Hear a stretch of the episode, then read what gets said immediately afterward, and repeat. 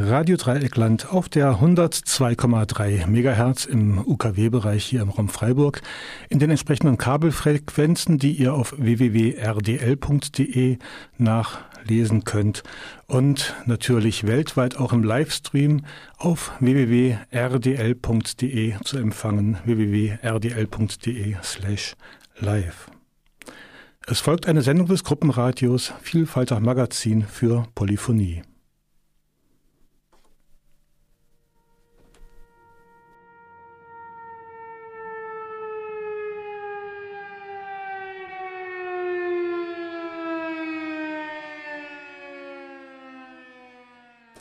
Vielfalter Magazin für Polyphonie und gegen Monokultur ist zu hören, jeweils am vierten und am letzten Donnerstag des Monats von 16 bis 17 Uhr. Es gibt eine Wiederholungssendung am ersten Montag des Monats um 20 Uhr. Wir haben heute Donnerstag, ne, Montag, genau. Heute haben wir Donnerstag, den 31. Oktober und ihr hört die zweite Sendung im Oktober am fünften Donnerstag des Monats. Auch der November wird zwei Sendungen haben. Das ist der 28. November und der 21. November, jeweils Donnerstag 16 bis 17 Uhr.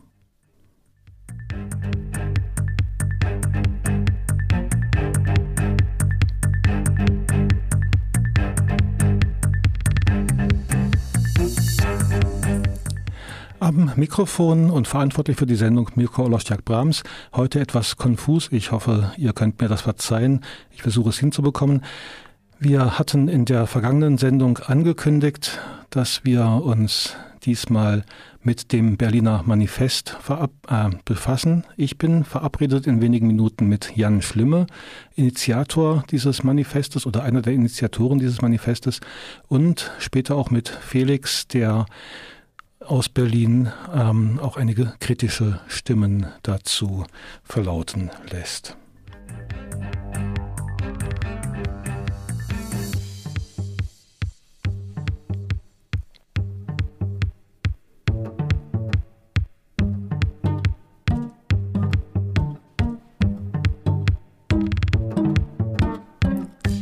Das Intro stammt wieder von Superdirt vom Album Algorithms, das Stück Gate.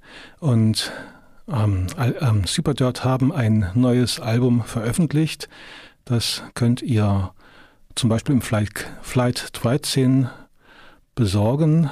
Ähm, traurige Nachricht, der Cellist ist leider nicht mehr am Leben, wurde mir vor einigen Tagen mitgeteilt.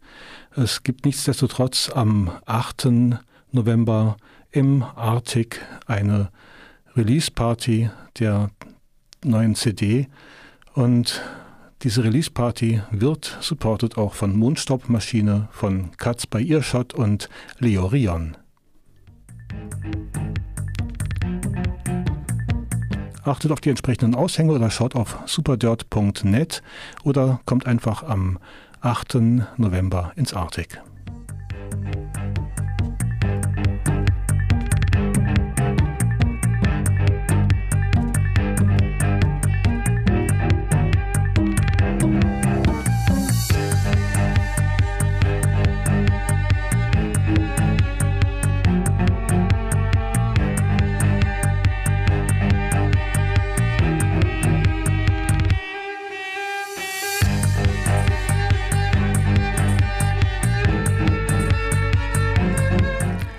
Ich achte darauf, die Sendung mit GEMA freier Musik zu gestalten, damit sie auch morgen noch im Netz stehen kann.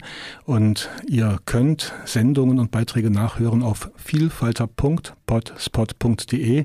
Die Sendung von vergangener Woche habe ich leider noch nicht freigeschaltet. Das wird dieses Wochenende ähm, nachgeholt. Genauso mit der Sendung, die wir jetzt heute hören.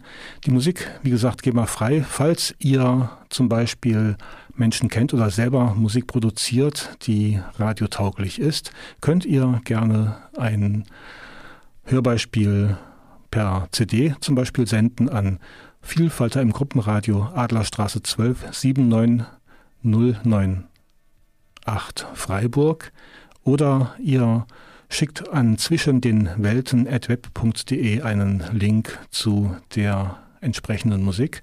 Über zwischen den Welten web.de könnt ihr euch auch mit mir in Verbindung setzen, falls ihr euch zum Beispiel an der Sendung beteiligen wollt, Anregungen habt, Kritik oder Fragen, wie auch immer.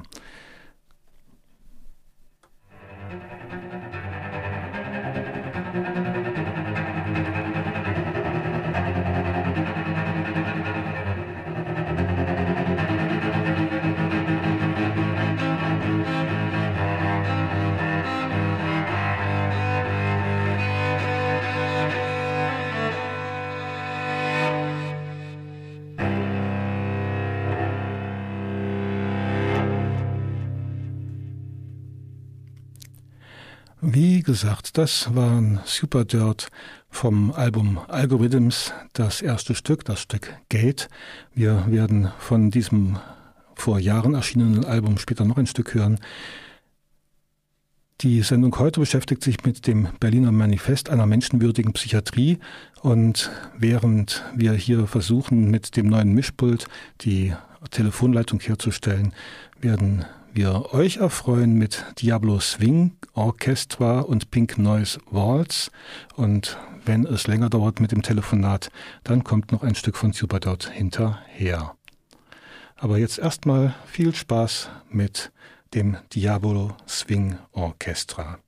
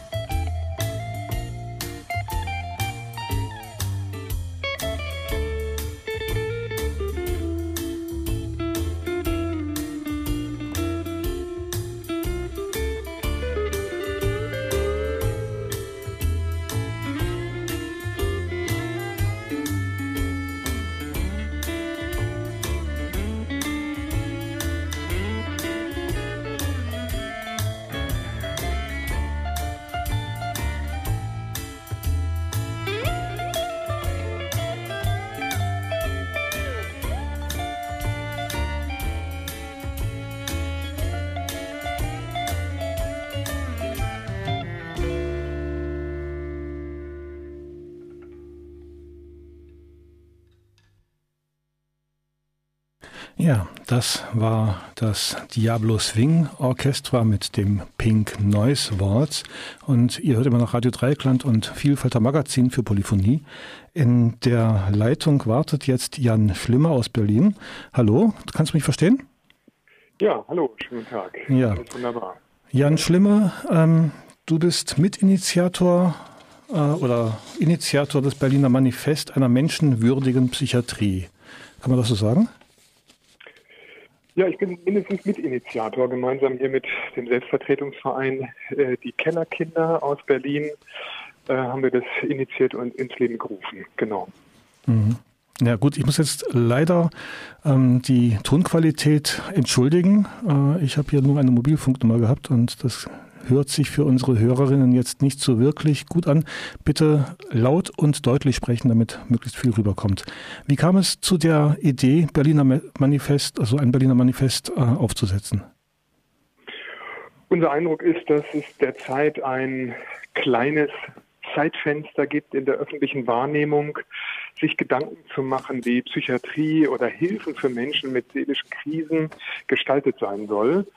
Und äh, unser Eindruck war, dass sehr viel über ähm, Gelder geredet wird, über ähm, fehlende Gelder in den Krankenhäusern, äh, über fehlende Mitarbeiter, dass aber nicht ausreichend darüber in der Gesellschaft diskutiert wird, welche Inhalte sollen denn eigentlich diese Art der Psychiatrie oder der Hilfen für Menschen mit seelischen Krisen überhaupt gestalten.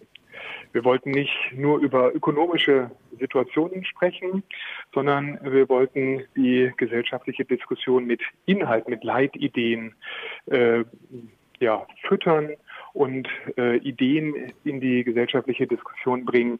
Wie soll diese Hilfe überhaupt aussehen in der heutigen Zeit? Ähm, und diese Hilfe in der heutigen Zeit, ähm, die verortet ihr aber immer noch in der Psychiatrie.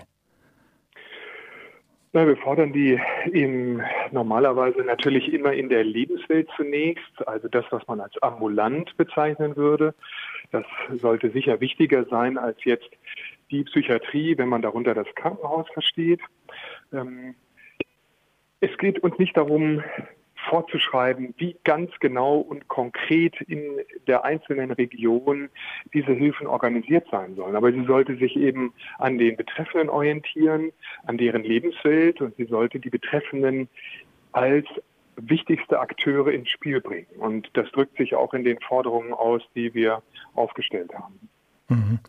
Also Forderungen lauten Selbstbestimmung, ökonomische Absicherung, Einbezug des persönlichen sozialen Netzes, Transparenz der Hilfestrukturen, Partizipation. Magst du dazu noch ein bisschen mehr sagen? Ja, vielleicht greife ich den letzten Punkt heraus, Partizipation. Das ist vielleicht sogar der wichtigste, weil die anderen Punkte auch mit ihm ganz eng verbunden sind. Partizipation ist auch denjenigen, die von der betroffenen Seite hier mitgeschrieben haben, der wichtigste Punkt. Das Leitmotto wäre nicht über uns ohne uns. Also dass, wenn wir Therapie machen, wenn wir Weiterbildung machen, wenn wir darüber nachdenken, wie soll diese Hilfelandschaft überhaupt aussehen, dann kann das nicht ohne diejenigen passieren, für die diese Hilfen gedacht sind. Und daran hängt natürlich auch alles andere. Wenn es für diese Menschen, äh, mit den Menschen geplant wird, für die es gedacht ist, dann ist es klar, dass es auch für diese Menschen transparent sein soll. Und dann ist es auch klar, dass man dafür sorgen muss, dass, wenn das nicht so angeboten wird, wie äh, gewünscht, dass dann auch entsprechende Sanktionsmöglichkeiten bestehen, gerichtliche, aber vielleicht auch durch entsprechende Kontrollen seitens ähm, des Staates oder des Bundes des Landes. Und so kann man das an den anderen Punkten auch fortsetzen, dass das mit der Partizipation am engsten verknüpft ist. Mhm. Wir können ja Psychiatrie nicht ähm, losgelöst von Gesellschaft denken. Und mich hat jetzt manches irritiert an dem Aufruf. Zum Beispiel, wenn es heißt, ähm, dass ähm, Einkommenssicherheit und Wohnraum ähm, gegeben sein müssen als Voraussetzung für therapeutischen Erfolg. Soll Einkommenssicherung und Wohnraum nicht eigentlich ein Grundrecht für alle sein, unabhängig von psychiatrischer Diagnose oder nicht? Das ist auf jeden Fall richtig. Ähm, die große Herausforderung für viele ist ja, dass wenn sie im Rahmen von der Bewältigung seelischer Krisen ähm, viele Jahre brauchen vielleicht, um auf die Füße zu kommen oder auch anhaltend im psychosozialen Bereich eingeschränkt sind, nicht so arbeitsfähig sind, dass sie sich selber gut mit Lohnarbeit äh, versorgen, über Wasser halten können, finanziell gut aufgestellt sind. Und die Grundsicherung, die dann häufig am Ende für diejenigen äh, als finanzielle Transferleistung äh, bestehen bleibt, ist ja so knapp bemessen, dass die Betreffenden nicht gut in der Lage sind, wirklich teilzuhaben. Insbesondere wenn Teilhabe immer ein bisschen komplizierter ist, als das vielleicht bei einem ganz, ich sage jetzt mal, normal gesunden Menschen äh, der Fall wäre. Und das wird beispielsweise äh, in diesem Gedanken der Grundsicherung gar nicht ausreichend gewürdigt. Also abgesehen von Grundsicherung, ähm, wir bräuchten ja eigentlich, also eine Forderung, die wir immer wieder haben, ist das Grundeinkommen. Also dass wirklich man auch nicht aus Angst um die eigene Existenz überhaupt erst in die Krise rutschen muss.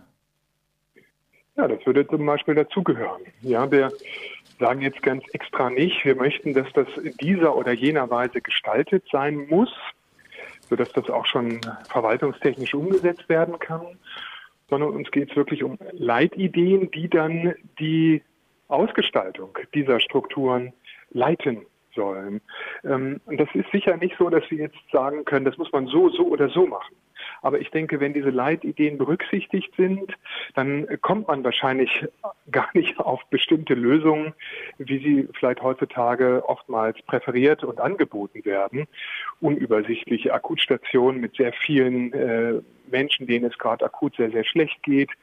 Ähm, sehr viele äh, Angebote, die extrem äh, schwer zu erreichen sind, wenn man sich nicht gut selbst organisieren kann, weil man nicht die Termintreue hat, die vielleicht von Seiten der Angebotseinrichtung gewünscht sind und so weiter. Das sind ja alles Probleme, die wir haben.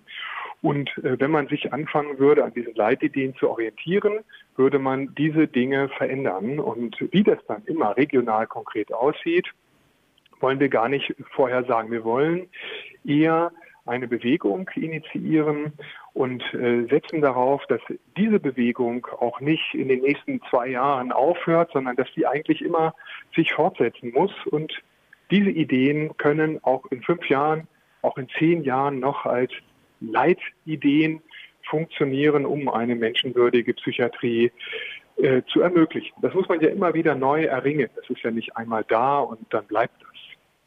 Ähm, eine Bewegung für eine menschenwürdige Psychiatrie beziehungsweise eine Bewegung auch gegen unwürdige Zustände, wie sie bis heute noch herrschen. Kann man das so sagen? Ja, das kann man so sagen. Absolut.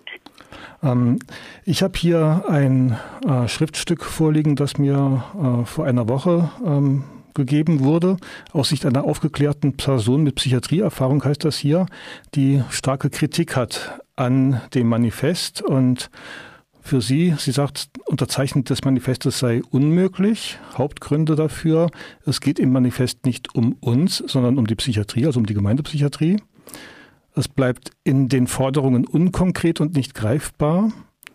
Und die unkonkreten Forderungen drehen sich um versorgerische und medizinisch-therapeutische und nicht um menschenrechtliche Positionen. Soweit mal ganz kurz die Überschrift oder Zusammenfassung dieses Artikels. Und diese Person schreibt dann von der Rhetorik der Zwangsvermeidung, die sich durch das Schriftstück zieht. Also da heißt es Zwangsmaßnahmen vermeiden als Ziel wobei die UN-BRK sowie die abschließenden Bemerkungen des UN-BRK-Komitees anlässlich der Staatenberichtsprüfung 2015 ganz klar ein gesetzliches Verbot sämtlicher Zwangsmaßnahmen gefordert hat. Also Menschenrechte versus menschenwürdige Psychiatrie und ähm, Verbot von Zwangsmaßnahmen äh, versus Zwangsvermeidung. Mhm. Ja, das ist eine intensive Diskussion, die wir auch in der Arbeitsgruppe, in der Aktionsgruppe gehabt haben. Äh, da waren Angehörige dabei, da waren Profis dabei, da war aber das Schwergewicht, waren krisenerfahrene Personen, äh, die äh, genau diese menschenrechtliche Thematik im Blick haben und von der Seite her auch argumentiert haben. Ich denke, dass man das auch in dem Manifest lesen kann. Ähm, wir reden ja zurzeit in der Gesellschaft über Psychiatrie. Insofern ist es auch schwer, das Wort alternativ zu besetzen, wenn man äh, viele Menschen mit diesem Manifest erreichen möchte. Ähm, ich hätte auch überhaupt nichts dagegen gehabt, wenn drin gestanden hätte, äh, Zwangsmaßnahmen äh, unnötig zu machen oder dass es eben keine mehr gibt und dass wir das äh, fordern, dass es eben eine Psychiatrie oder wie auch immer die Hilfen dann genannt werden und aussehen, auch in Krisenzeiten ohne Zwang und Gewalt gibt. Das ist auch meine Position. Aber wir müssen immer auch konsensfähig sein in so einer Aktionsgruppe. Und da hat es dann eben auch einige Stimmen gegeben, die gesagt haben, das Ziel muss sein, diese Maßnahmen zu vermeiden. Wir wollen jetzt hier nicht mit dem äh, stärksten, der stärksten Forderung in dieses Manifest gehen an dieser Stelle. Das ist durchaus sehr kontrovers diskutiert worden, kann ich total verstehen, dass man sagt, das hätte ich gern schärfer formuliert. Ähm, da könnte ich durchaus mitgehen, aber das ist eben immer ein Kompromiss, eine solche, ein solches Manifest. Ja. Mhm. Ähm, also ihr erhofft euch eine Bewegung, die auch die nächste Zeit anhält, die wächst. Das Berliner Manifest ist bei Change.org zum Unterzeichnen eingestellt. Wenn ich das jetzt so raushöre, war dieses Manifest der kleinste gemeinsame Nenner. Kann man das so sagen? Ah, das weiß ich nicht. Es ist ein Nenner. Ob es der kleinste gemeinsame ist, ich glaube nicht. Alle, die da mitgemacht haben, haben durchaus eine sehr kritische Position gegenüber dem ja, Mainstream dessen, was uns oftmals in Bereichen der psychiatrischen Versorgung angeboten wird, sind da durchaus von der kritischen Seite. Und insofern ist es sicherlich nicht der kleinste gemeinsame Nenner, aber es ist der Nenner, äh, den wir da gehen konnten. Und ich finde, die Stärke dieses Manifests ist eben gerade, dass aus allen verschiedenen Perspektiven, die mit diesen Hilfestrukturen zu tun haben. Also natürlich zunächst denjenigen, die sie nutzen, davon betroffen sind, ähm, aber auch die Angehörigen und auch diejenigen, die diese Hilfestrukturen ja machen als äh, professionell Tätige, äh, dass aus allen diesen drei Perspektiven Menschen beteiligt waren und eben einen solchen Text gemeinsam aufgestellt haben, an dem sicher nicht alles perfekt ist. Das äh, da bin ich immer dabei.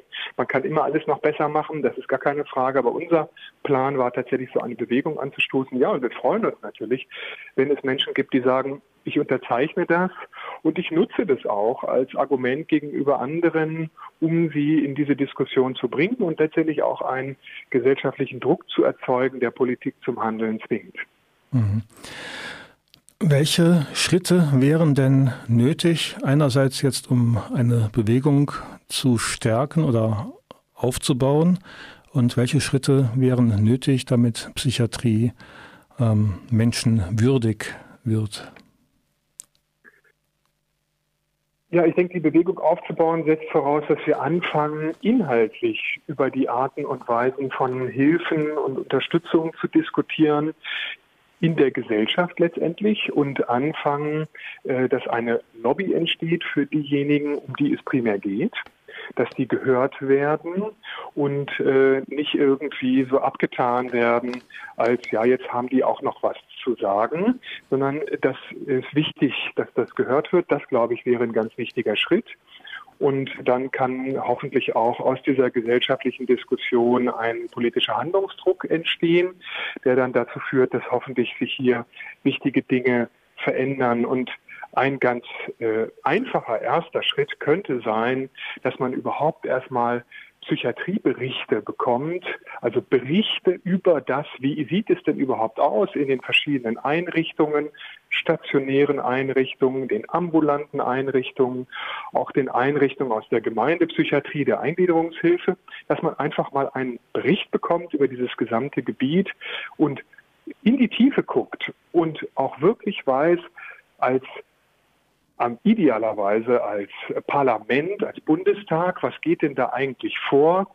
Und das möchten wir gerne auch regelmäßig berichtet haben. Und diese berichtende Kommission sollte natürlich auch entsprechend besetzt sein mit Personen, möglichst paritätisch aus den verschiedenen betroffenen Perspektiven, also insbesondere die krisenerfahrenen, psychiatrieerfahrenen selbst, die Angehörigen, aber auch natürlich durchaus die Profis. Und dann hätte man überhaupt erstmal etwas, womit man auch schwarz auf weiß argumentieren könnte, wenn Dinge nicht gut laufen, aber auch argumentieren könnte, wenn Dinge mal gut laufen, was es ja durchaus auch gibt.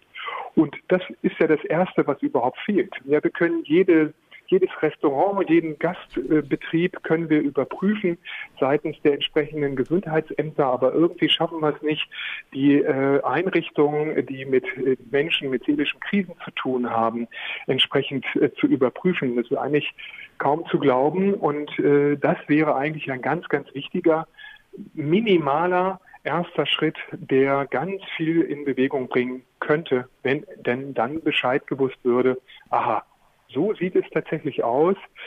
So dramatisch schlecht ist es hier, so gut ist es hier. Dann gucken wir doch mal bitte, dass wir die Dinge entsprechend entwickeln, dass es in allen Bereichen, in allen Regionen tatsächlich gut ist. Das Berliner Manifest beginnt mit den Worten, die aktuelle Bilanz der Psychiatrie in Deutschland ist erschreckend. Immer mehr Psychopharmaka, Elektroschocks, viele vermeidbare Zwangsmaßnahmen, das Ausweiten der Klinik, Heim- und Forensikbetten, zu oft unzugängliche und unzulängliche ambulante Hilfen, dazu eine Fülle an bürokratischen und ökonomischen Vorgaben in allen Bereichen der Psychiatrie. Habt ihr zu diesen ähm, Punkten auch Zahlen? Also Gibt es die Möglichkeit, über euch auch an sozusagen an harte Fakten zu kommen?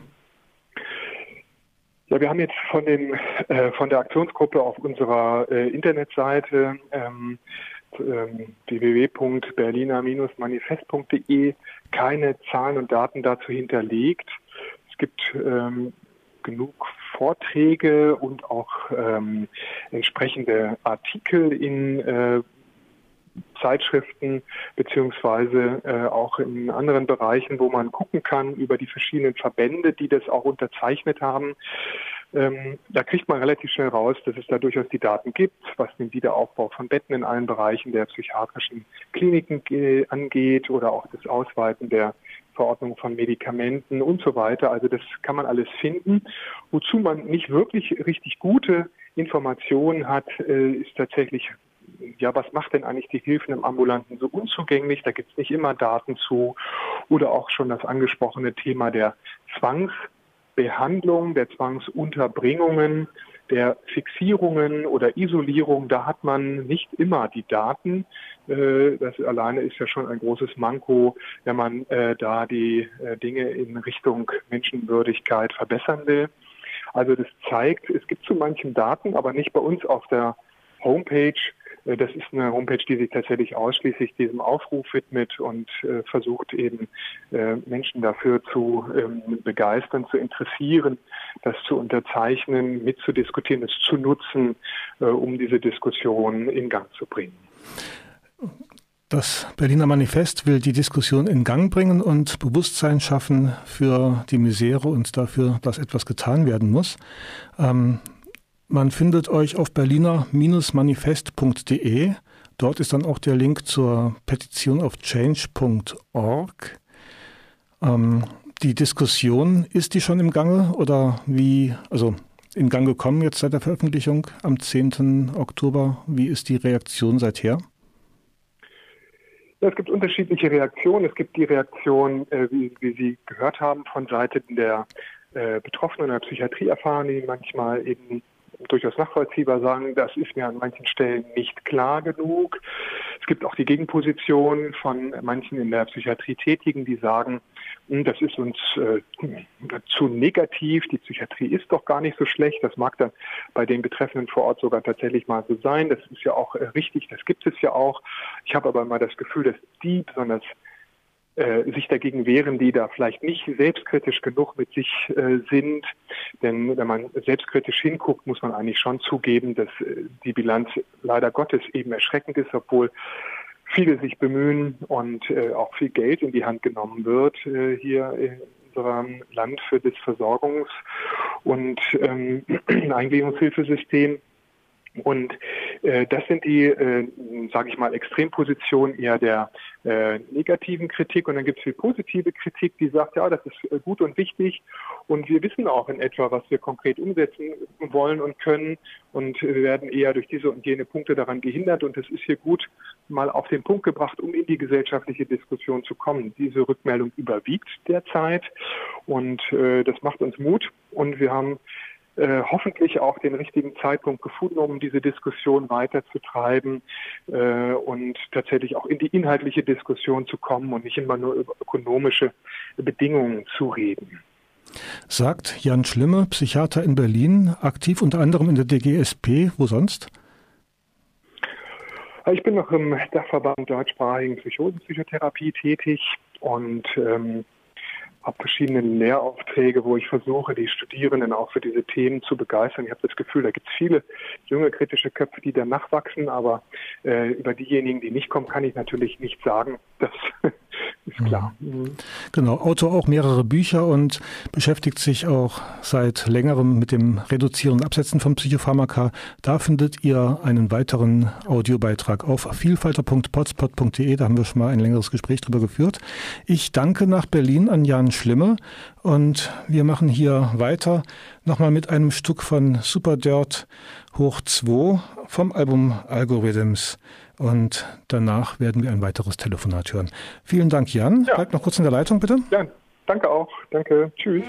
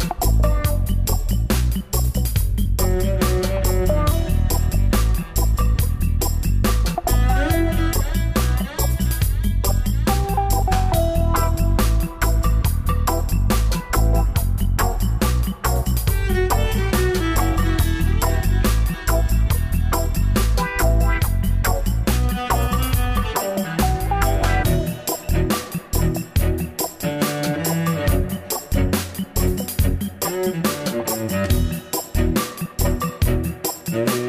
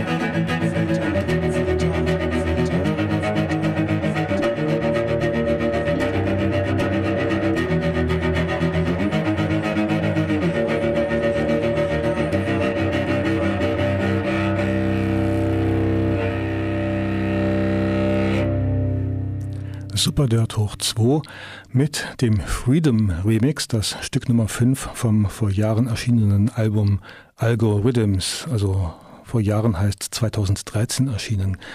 In der Leitung wartet jetzt Felix aus Berlin. Hallo Felix. Hallo Mirko. Ja, hallo Felix, jetzt bist du drauf auf Sendung. Ähm, Super. Genau. Wir sprechen heute über das Berliner Manifest. Das Berliner Manifest ähm, das wurde am 10. Oktober, dem sogenannten Welttag seelische Gesundheit, veröffentlicht. Und ich weiß nicht, wie viel du von dem Interview mit Jan Schlimme gehört hast. Ich habe einen Teil davon gehört. Ich hatte Probleme mit meinem Livestream, ähm, WLAN bedingt, glaube ich. Aber ich habe die letzten Minuten ohne Unterbrechung hören können. Davor war, habe ich mal gehört, mal nicht gehört. Mhm. Aber ja. Okay, du hast ähm, einiges an Kritikpunkten. Also du bist aus Berlin, warst aber aus welchen Gründen auch immer nicht daran beteiligt, dieses Manifest zu verfassen. Ähm, was ist denn deine Sicht auf die Lage der heutigen Psychiatrie? Meine Sicht auf die Lage der Psychiatrie heute ist mh, mm, ja eine das ist eine schwierige Frage, mir diese Frage zu stellen. Ich dachte auch, ich sage zwei Worte zu dem, wer ich bin und was ich tue, aber okay. das können wir auch übersprechen, nee, äh, überspringen. Nee. Ähm, wer bist du? Ja, was tust du? Also ich genau, mein Name ist Felix Henneberg. Ähm, ich möchte ganz klar betonen, dass ich als Einzelperson spreche und nicht als Repräsentant der ähm, Vereine oder Netzwerke, mit denen ich gemeinsam arbeite. Ich bin Vorstand der Berliner Organisation Psychiatrie erfahrener und Psychiatrie betroffener e.V. hier in Berlin ähm, seit Januar diesen Jahres und mache für den Bundesverband Psychiatrie erfahrener die Beratung Ex-IT, das psychiatrische System verlassen und äh, seit neuestem äh, die Beratung im Umgang mit Suizidgedanken gemeinsam mit anderen. Und ja, das ist dass ich habe einen Hintergrund aus der Selbsthilfe, ähm, habe jahrelang in Selbsthilfegruppen bin ich aktiv gewesen, habe eine hier in Berlin mit gegründet und ähm, von der ich auch noch Teil bin. Und ja, habe eben als äh, Psychiatrie-Betroffener äh, verschiedene Facetten des psychiatrischen Systems aus eigener Erfahrung untersuchen können. Ja, ja, und du hast ähm, jetzt zu dem Manifest einige Anmerkungen oder einige Gedanken. Es fehlt dir einiges. Sprich einfach mal kurz drüber. Das ist richtig. Ich ähm, möchte allem voran sagen, dass ich die Absichten des Manifestes durchaus schätze und auch die Aktionsgruppe mit allen Beteiligten, ähm, also es ist eine wertschätzende Haltung, die ich diesen Bestrebungen gegenüber habe. Ich finde es gut, dass dort etwas in Bewegung kommt. Was ich, wo ich als Mensch, der ziemlich in der Materie drin steckt, etwas besorgt bin, ist der Anlass. Also im Jahr 2019 hat die World Psychiatric Association, also WPA, ähm, in einer Spezialausgabe ihres Magazins in umfassenden Artikeln gefordert, die UN-Behindertenrechtskonvention, also die grundsätzliche Sicherung der Menschenrechte für alle Menschen mit Einschränkungen, auszuhebeln für Menschen mit psychiatrischer Diagnose. Kurz die Weltpsychiatrieorganisation fordert Selbstbestimmung und körperliche Unversehrtheit für Menschen mit psychiatrischer Diagnose auszuhebeln, wenn sie im stationären Rahmen, also in der Psychiatrie sind. Dazu gab es einen offenen Brief von ENUSP und in diesem Zusammenhang sehe ich auch das Manifest als sehr aktuell. Das ist ein Thema, was gerade sehr aktuell besprochen und diskutiert wird. Und deshalb finde ich die Forderung wichtig und richtig. Nur an entscheidenden Stellen geht mir das Manifest nicht zu weit. Du hast ENUSP Nicht weit erwähnt. genug, Entschuldigung, ja, richtig. Du hast ENUSP erwähnt, ähm, das weiß nicht jeder, was das ist, also European Network of Survivors and Users of Psychiatry, also ähm, genau. ein, ein europäisches Netzwerk von Überlebenden und Nutzern von psychiatrischer äh, Hilfe oder von Psychiatrie. Genau. Ähm, also du sprichst jetzt an äh, den Vorstoß der Weltpsychiaterorganisation, Menschenrechte äh, in Psychiatrie auszuhebeln, wobei wir sehen müssen, dass die Menschenrechte in vielen Teilen der Psychiatrie gar nicht zur Anwendung kommen. Genau. Diese, ich spreche das an, weil für uns als Psychiatrie-betroffenen Bewegung ist die UN-Behindertenrechtskonvention ein wesentliches, ja, eine, ein Fundament, auf das wir uns be berufen können. Da geht es um diese Schlagworte, die sehr publik sind, wie Partizipation und Selbstbestimmung, eben die Sicherung dessen, dass wir als Menschen mit Einschränkungen eine Teilhabe an der Gesellschaft haben und gleich behandelt werden. Das auszuhebeln für Menschen mit psychiatrischer Diagnose wird gefordert von der Weltpsychiatrieorganisation WPA, World Psychiatric Association. Und daher finde ich es wichtig, dass wir als Betroffene uns hörbar machen müssen, dass das nicht geht. Und das ist auch geschehen. Diese genannte Organisation hat dagegen einen offenen Brief verfasst. Mhm. Warum nehme ich das als Einleitung? Weil ich sehe eine klare Parallele zwischen den Forderungen, die wir in Deutschland haben und die auch zum Teil für mich in, sich in dem Berliner Manifest für eine menschenwürdige Psychiatrie wiederfinden. Du hattest gefragt nach den Kritikpunkten. Die Kritikpunkte sind, dass mir der Hauptaspekt zu der Bewegung, zu der ich mich zähle, nicht genug vertreten ist. Also die betroffenen kontrollierten Projekte außerhalb des psychiatrischen Systems. Ich habe es eingangs in meiner Einleitung erwähnt. Ich kenne das aus eigener Erfahrung und bin überzeugt, dass diese Sachen funktionieren.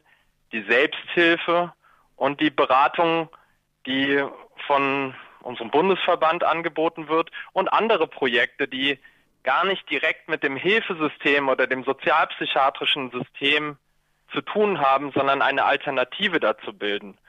Und ja. Also sprich, du wünschst dir eine Forderung, dass solche Projekte, solche Initiativen, solche ähm, ja, Einrichtung kann man vielleicht nicht sagen, aber dass die Selbsthilfe auch mehr gestärkt, mehr gefördert wird oder wo, wie ist da deine Forderung? Ja, ich, also meine Forderung, ich, also es geht darum, dass ich darauf aufmerksam machen möchte, gerade in dem Bereich, wo auch Herr Jan Schlimme, vor dessen Arbeit ich Respekt habe, ähm, ja tätig ist, nämlich Psychopharmaka-Reduktion und Absetzen. Das ist ein erster Schritt im Rahmen der Psychiatrie oder der Sozialpsychiatrie, dass das weiter nach vorne gebracht wird. Die Realität ist, dass seit Jahrzehnten in Deutschland die Begleitung von Reduktion und Absätzen ein, in weiten Teilen in der Selbsthilfe passiert. Und auch das professionelle Wissen, das ja aufgebaut wird, ja, dieses zu kritisieren wäre ein anderes Thema, aber das professionelle Wissen, das beruht ja auf den Erfahrungen der Betroffenen und dem Umgang damit. Und das empfinde ich in dem Manifest geht, gehört etwa, gerät ins Hintertreffen. Ja, ich meine, das ist jetzt der Bereich Selbsthilfe. Ich weiß, wir haben nicht viel Zeit. Ich meine das nur als Beispiel, dass es bereits Praktiken gibt, die haben gar nichts mit dem System zu tun, also dem sogenannten Hilfesystem, funktionieren trotzdem super. Und darauf hinzuweisen oder solche Strukturen zu stärken, weiter in den Fokus zu rücken, das wäre mir ein entscheidender Teil, der dem Manifest noch hinzuzufügen ist. Jan Schlimme sprach ja davon, dass er oder die Gruppe, mit der er, mit, die das zusammen verfasst hat, dieses Manifest, dass die eine Bewegung anstoßen wollen, die sich auch in den kommenden Jahren hörbar macht und mit den Sachen beschäftigt. Also es wäre doch auch eine Möglichkeit, sich mit solchen Forderungen und Ideen dann an der Diskussion zu beteiligen. Das sehe ich auch so, nur ich habe den ersten Teil der Radiosendung leider nicht mitbekommen. Nur hm, ich teile die Ansicht, dass die grundsätzliche Forderung nach einer menschenwürdigen Psychiatrie eine, naja, ich würde sagen, das ist eine ja, sehr sanfte Herangehensweise. Ich würde mir wünschen, also, dass ich als Einzelperson sage, okay, ich schließe mich diesem Bündnis an. Da fehlt mir zu sagen, okay, wir fordern nicht eine menschenwürdige Psychiatrie, wir fordern eine menschenrechtskonforme Psychiatrie. Dass da nicht diese Haltung der Bitte ist, sondern einfach das Eingeständnis und die Forderung, dass die Psychiatrie als Institution, egal ob ambulant oder institutionell, unglaubliche Schäden anrichtet. Ja, Schäden, die auch dazu führen, dass viel, also ich möchte jetzt nicht irgendwie meine Meinung für große Gruppen sprechen lassen. Das, das, das bin ich kein hm. Freund von. Nur ich möchte betonen, dass viele Menschen aufgrund der Behandlung Traumata und Schädigungen haben. Die sind nicht mehr bereit, sich dem psychiatrischen System egal ob ambulant, sozial oder institution, also und, oder stationär auszusetzen. Und dass dafür einfach auch ja ähm, einerseits Alternativen geschaffen werden oder Alternativen gestärkt werden, andererseits der Common Sense sein muss von den PsychiaterInnen, die dort sich mit auflisten lassen, okay, ich gehöre mit zu einem System, was diese Folgen hat.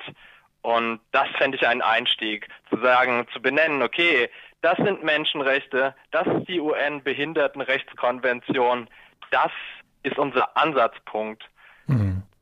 Also ich denke da an die Forderung, die ich auch schon vernommen habe, dass sich Psychiatrie, dass sich die Psychiater auch wirklich bei den Menschen entschuldigen für das, was sie in den vergangenen Jahrzehnten angerichtet haben. Also. Was heißt entschuldigen, nicht, aber äh, ja, das ja, anerkennen, das halt anerkennen, das verursacht wurde. Ja, genau, anerkennen. Also Entschuldigung, also die helfen ja selten was, das ist meine Meinung, aber einfach um eine gemeinsame Arbeitsgrundlage zu haben, zu sagen, okay, ich akzeptiere und ich verleugne nicht. Ja, ich, also, ja, das trifft es, Mirko, Entschuldigung. Ich spare Redezeit, das trifft es. Eine Anerkennung der Umstände. Mhm. Okay, ja. wir haben es jetzt äh, in acht Minuten schon wieder Sendezeit Ende. Jetzt mal kurz noch für alle Menschen, die sich weiter informieren wollen. Was würdest du empfehlen? Wo kann man sich weitere Informationen holen? Mit wem kann man in Kontakt treten? Die Telefonzeiten werde ich später noch durchgeben. Ja, das ist nett. Also auf bundesweiter Ebene ist der Bundesverband Psychiatrieerfahrener sicher eine gute Adresse. Auf wir für unsere, ich meine, es gibt diesen alten Spruch, der heißt, bildet euch, bildet Banden. Man muss nicht unbedingt sich an irgendjemanden wenden, wenn sich Gemeinschaften zusammenschließen und einen Plan machen, dann kann daraus sehr viel entstehen. Es können neue Strukturen sich entwickeln. Ja, wer sich an alte angliedern möchte, der Bundesverband Psychiatrieerfahrener hat eine Telefonnummer und eine E-Mail-Adresse und wir als Landesverband ähm, Bob e.V. haben das auch und wir freuen uns, wenn zum Plenum gekommen wird oder wir Anfragen bekommen auch wenn wir nicht immer ganz schnell sind mit Beantworten. Außerdem, also für Berlin, haben wir jetzt ähm, ganz neu eine Örtlichkeit. Wir haben eine Anlaufstelle finanziert bekommen vom Senat und ähm, dort sind wir dann, ich würde sagen, ab Dezember, spätestens ab Januar auch vor Ort besuchbar. Mhm. Sprechzeiten etc. finden sich dann auf der Internetseite des BOP e.V. B-O-P-P-E.V. Okay, danke an Felix Henneberg jetzt an dieser Stelle. Ähm, ich möchte jetzt noch hinweisen auf einen Artikel, der gestern auf dem Portal zwangspsychiatrie.de erschienen ist. Da heißt das ohne Zwang Bindestrich ein Konzept für eine ausschließlich unterstützende Psychiatrie und weist auf einen Text hin des Chefarztes der Psychiatrie Heidenheim, Martin Zinkler und ähm, von Sebastian von Peter, ein weiterer Psychiater, veröffentlicht in Recht und Psychiatrie Nummer 4 von 2019. Ein Text über das Ende ähm, der Zwangspsychiatrie und den Anfang eines mit den UN-Menschenrechten konformen Unterstützungssystems. Also da ist im Moment einiges in Bewegung, aber angesichts der knappen Zeit möchte ich jetzt noch auf verschiedene Sachen hinweisen. Einerseits hier in Freiburg ganz aktuell heute Abend um 19 Uhr im Interim, das ist der Laden, der auch als Kiosk mit Y bekannt ist, in der Adlerstraße wird eine Lesung stattfinden. Da lese ich eigene Texte und über meine Erfahrungen in und mit Psychiatrie. Und ähm, da gibt es dann auch die Möglichkeit, mal fernab von nur ähm, psychiatrisch und institutionellen äh, Herangehensweisen über Thematiken zu diskutieren oder sich Gedanken zu machen. Dann habe ich gesagt, dass ich die Telefonzeiten hier ähm, bekannt geben möchte. Und zwar die Telefonzeiten des Bundesverband Psychiatrie Erfahrener findet man auf www.bpe-online.de und da gibt es donnerstags und montags von 10 bis 13 Uhr das Erstkontakt- und Beratungstelefon unter 0234 6870 5552, also montags und donnerstags 10 bis 13 Uhr. Bochumer Vorwahl 68 70, dreimal die 5, einmal die 2. Die Beratung Exit, die Felix gerade angesprochen hat, findet ihr unter der Bochumer Vorwahl 640 5102, also nochmal 0234 640 5102, mittwochs 11 bis 14 Uhr.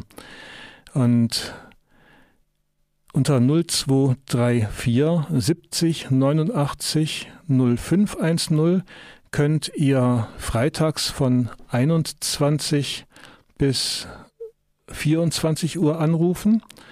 Das ist die Hotline des Suizidprojektes, also ähm, suizidgedanken.net, ein Projekt zu Suizidalität und Selbsthilfe und dort beraten Betroffene. Wie gesagt, unter 70890510 Vorwahl Bochumer Nummer 0234, freitags 21 bis 24 Uhr und inzwischen auch sonntags 15 bis 18 Uhr.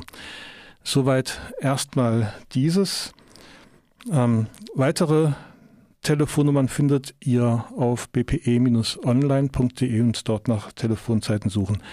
Ähm, zum Schluss jetzt, bevor wir noch einige Takte Musik hören, Felix, was würdest du Menschen empfehlen, äh, die damit konfrontiert sind, ähm, dass Leute um sie herum in Krisen geraten? Hast du da eine Idee? Menschen, ja, also ich muss immer einen Moment nachdenken. Ähm, also wenn Mensch, also mein Rat ist als erstes Ruhe bewahren. Als zweites eine grundsätzlich wohlwollende Haltung. Hm, diese wohlwollende Haltung umfasst auch keine Angst haben, ja, ähm, vor nah, also vor Menschen, die einem nahe sind. Und wenn ich einen, ich meine, wenn ich eine Sache wirklich als Dreh- und Angelpunkt von Verrücktheit herausheben müsste, es ist jetzt sehr auf den Punkt gebracht, ein Versuch, aber Maßnahmen zu unterstützen, dass Entspannung und Schlaf gestärkt werden. Denn Schlaf ist allermeistens der Dreh- und Angelpunkt für Verrücktheit und Balance und ja, oft ist es so, dass sich sowas wieder einrenken kann, wenn ja. Schlaf und Entspannung da sind. Ja. Oder wie ein Psychiater, ein Kinderarzt mal sagte, das ist eine Psychose, das geht wieder vorbei. Ähm, ja, ähm, angesichts der Zeit bleibt mir jetzt noch zu sagen, vielen Dank, Felix, und auch vielen Dank an Jan Schlimme, die heute in der Sendung zu Wort kamen. Die nächste Ausgabe von Vielfalter Magazin für Polyphonie, wie gesagt, am 21. November um 16 Uhr. Es gibt am Montag, den 4. November um 20 Uhr nochmal eine Wiederholung einer November-Sendung, beziehungsweise vielleicht auch ein Zusammenschnitt aus den beiden Sendungen, die im November stattgefunden haben. Ich verabschiede mich. Am Mikrofon war Mirko Ollerstjerk Brahms und ich wünsche euch jetzt noch viel Spaß mit dem Musikmagazin.